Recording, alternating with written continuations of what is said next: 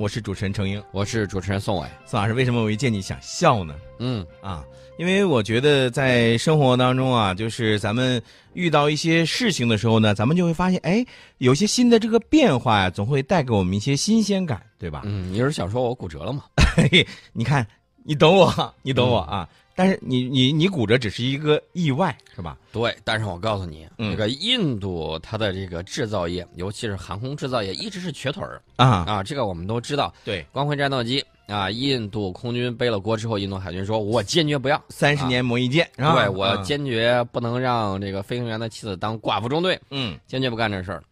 呃，这个要印度还是要美国第一？现在洛马公司也在犯嘀咕。嗯因为特朗普总统说了啊，美国制造，美国本土制造，不允许把这个呃工作的这种岗位啊啊给国外。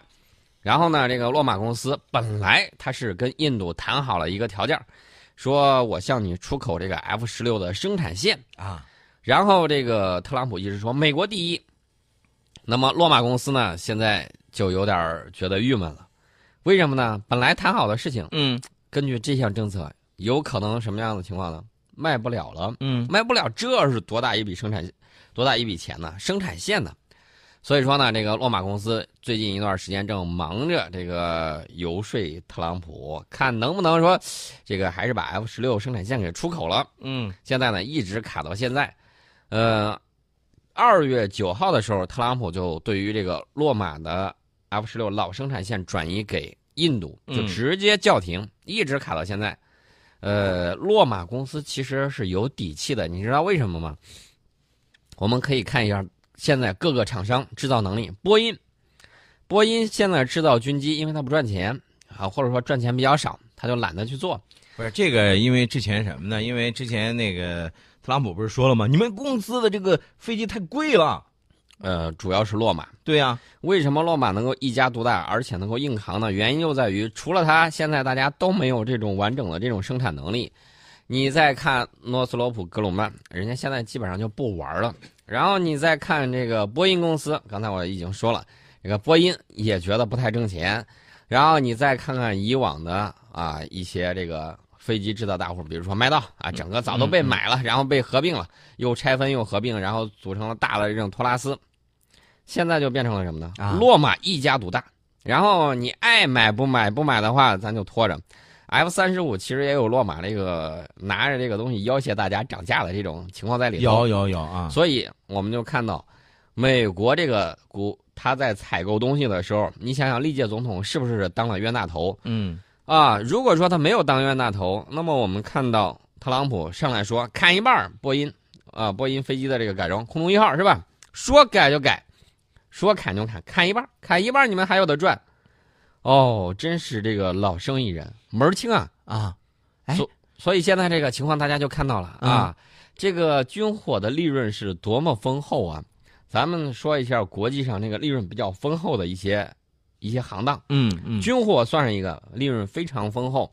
我们往外卖这个红酒，说说的是三十四亿，然后单卖，我说我们丹麦的这个原级潜艇嗯十呃三艘十亿美金，这还是友情价。嗯啊，大家可以看到这个价格啊，里面的利润是非常的丰厚的。我们还记得当年勾中东的这种大户，咱们报价说一个亿，人家说哎呀良心价呀，少侠，呃，然后我们说的是美元，哎，我没给你说英镑，马上签字儿吧。呃，一枚一个亿啊，一枚东风三一个亿，对基本上把我们东风三从建国开始到这呃从建国之后，然后开始在这个项目上投入，一板儿全部赚回来完了。啊啊，就是这么样的挣钱。对，那么现在印度空军呢，其实有着非常急切的这种更新需求。为什么呢？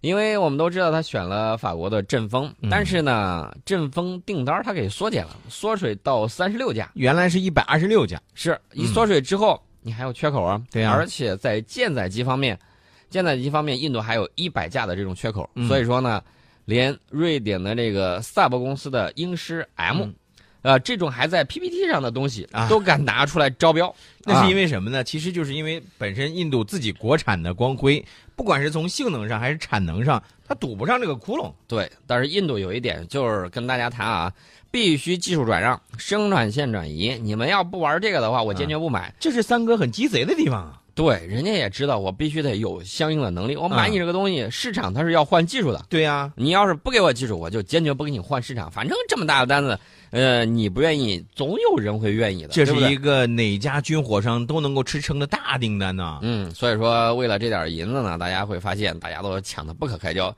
一百架军机，我告诉大家，这个对任何世界上任何一家公司来说，一百架能够他们吃好几十年的。哎，嗯，你想想它一年它的产能，你照着这个二十四架去算啊，嗯至少要生产五年，相关的这种配套技术啊什么之类的，呃维修啊保养啊，这飞机一般能用二十年。嗯，你你算一算，后续的保养等等，人家挣的是盆满钵满的。我跟你说，不仅仅如此啊，就是印度未来呢，它还有这个大量的老化的一些战斗机呢，都需要替换。也就是说，它不仅仅是现在你看到的这一百架飞机的这个大订单，是吧？嗯那么未来还有一系列的这个需要更换。那么在这种情况下，进入印度的这个视野当中呢，你看有英狮是吧？啊，包括咱们原来之前的说到这个 F 十六啊，嗯，那么现在这种情况下，这个洛马公司，你看又被这个特朗普说你不能啊，你不能把它转让啊，你不能那，你要优先保证我们国内啊。就这种情况下，下一步我估计印度会不会 是吧？就感觉我到估计洛马很有可能还是想会促成这个单子的他他。是会游说，他会游说。很简单，啊给他 F 十六 AB 型啊，这哦种型号对对这个美国来说不是威胁，对印度来说，也就是刚刚能跟那个巴铁抗衡。嗯所以说呢，这个印度呢还是想方设法会想办法把这个交易给促成的。嗯呃，那么我们看到呢，这个特朗普其实也说了，说要继续建立美印之间的这种战略合作伙伴关系。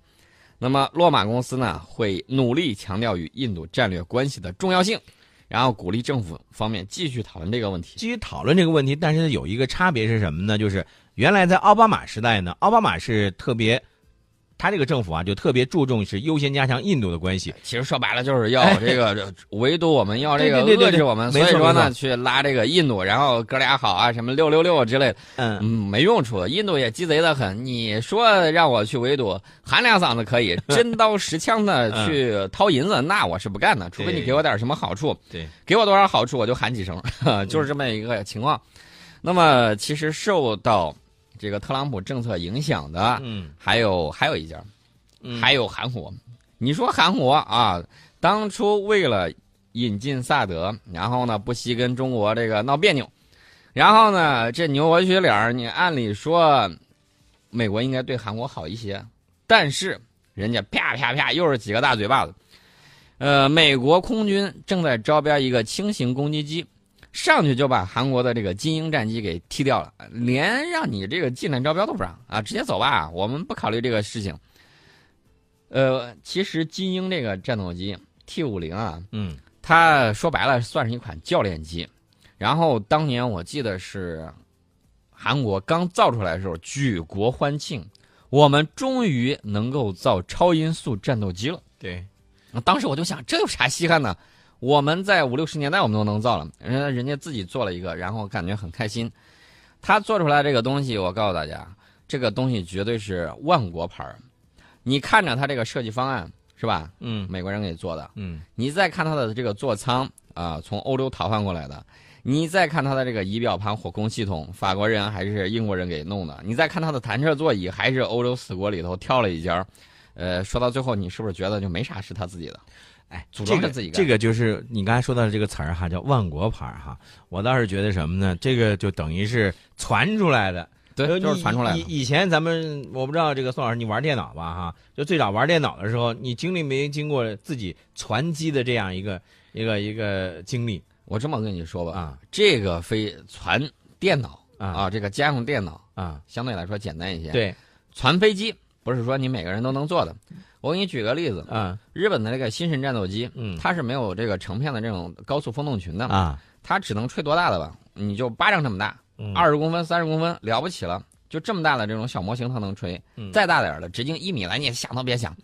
然后他去找到美国，找到美国说这个我要吹风洞，可以啊，来来来来，美国说没问题，掏钱吧。嗯然后吹一次，上千万美金。嗯然后日本一看之后倒吸一口冷气，刀太大，嗯我这脖子扛不住啊。嗯然后呢，又找到了欧洲，找到了欧洲，他找到了法国。嗯说法国法国人说可以，没问题，你来吹吧，吹一次几百美元，嗯，呃，几百万万美元，几百啊万美。元。然后这个日本呢就去吹，吹风洞。你知道不知道现在这个吹风洞需要一款新型战斗机？嗯你知道要吹风洞要吹多少次吗？啊，上万次。你知道日本的新神吹了多少次吗？几百次，所以没没钱了，不不能再弄了。然后他就拿回去了。嗯就这个东西上天上去，我说句实在话啊，能飞得起来，然后能落得下来，真的是不容易啊。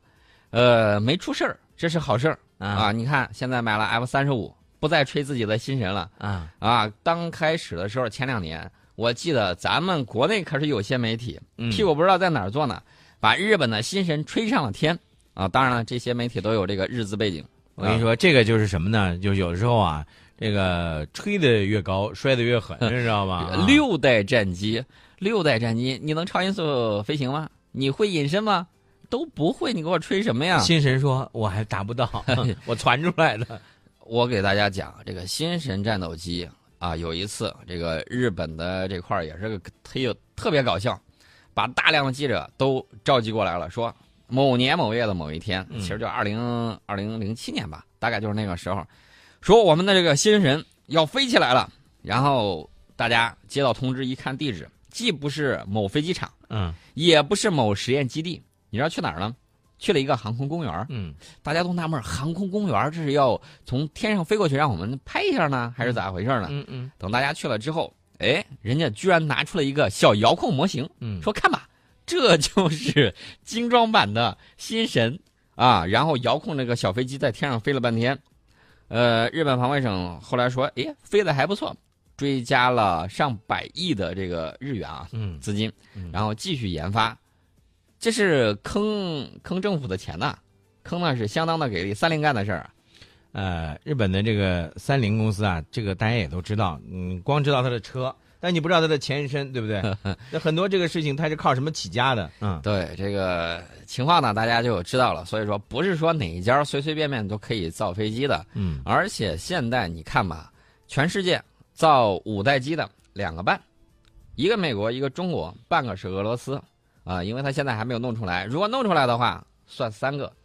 所以大家就看到啊，这个世界上的这个科技水平已经表现在你工业的这种能力，就是你工业上的王冠，工业上王冠上的这种明珠，就是你航空制造业的水平如何啊？因为它牵扯的太多了，材料科学，然后你的这种设计，然后你的这个工程技术，整整整体的所有方面，嗯那最起码美国是排在第一的。俄罗斯我觉得应该说也是有相当的技术储备，嗯呃，咱咱咱跟它并列第二吧，嗯并列第二，它也有些方面比我们强，我们也有些方面比它强。比如说在机载电子设备方面，机载雷达方面，我们是超过俄罗斯的。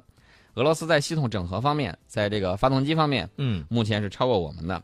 美国呢，在两方面都有这个都超越我们，嗯，但是在这个气动外形设计、隐身设计方面，我告诉大家，你看歼二零，这个内力不足，靠这个气动外形去补，也能达到很好的效果。对，就是说在这种压抑隐身方面，我们是超越他两家的，啊，各有千秋。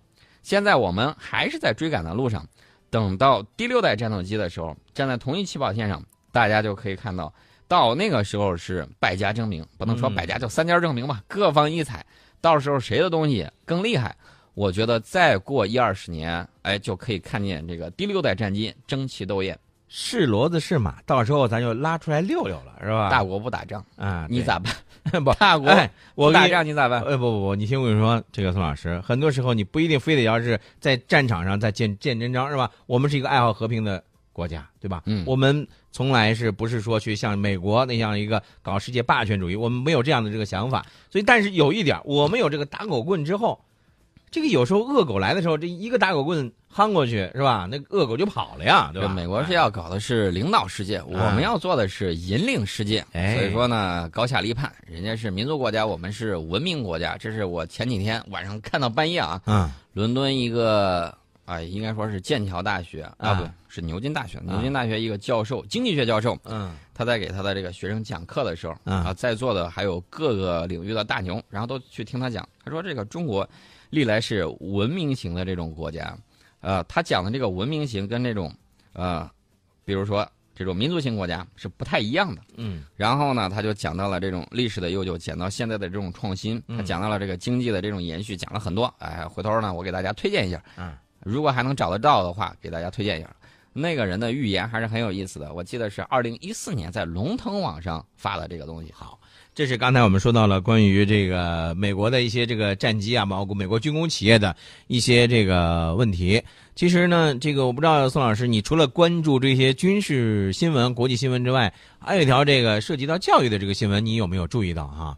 这个教育新闻呢，我是看到的是说，在三月十四、三月十四号，在英国伦敦的书展上呢，这个英国的一家叫柯林斯学习，它和上海世纪出版集团签署了一个翻译出版上海小学数学课本协议。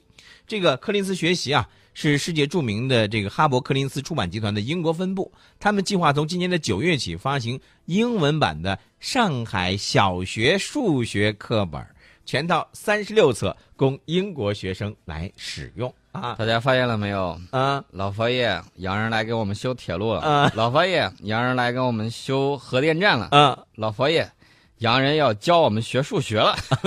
这个女王说：“哎，这次第，怎一个丑字了得呀！”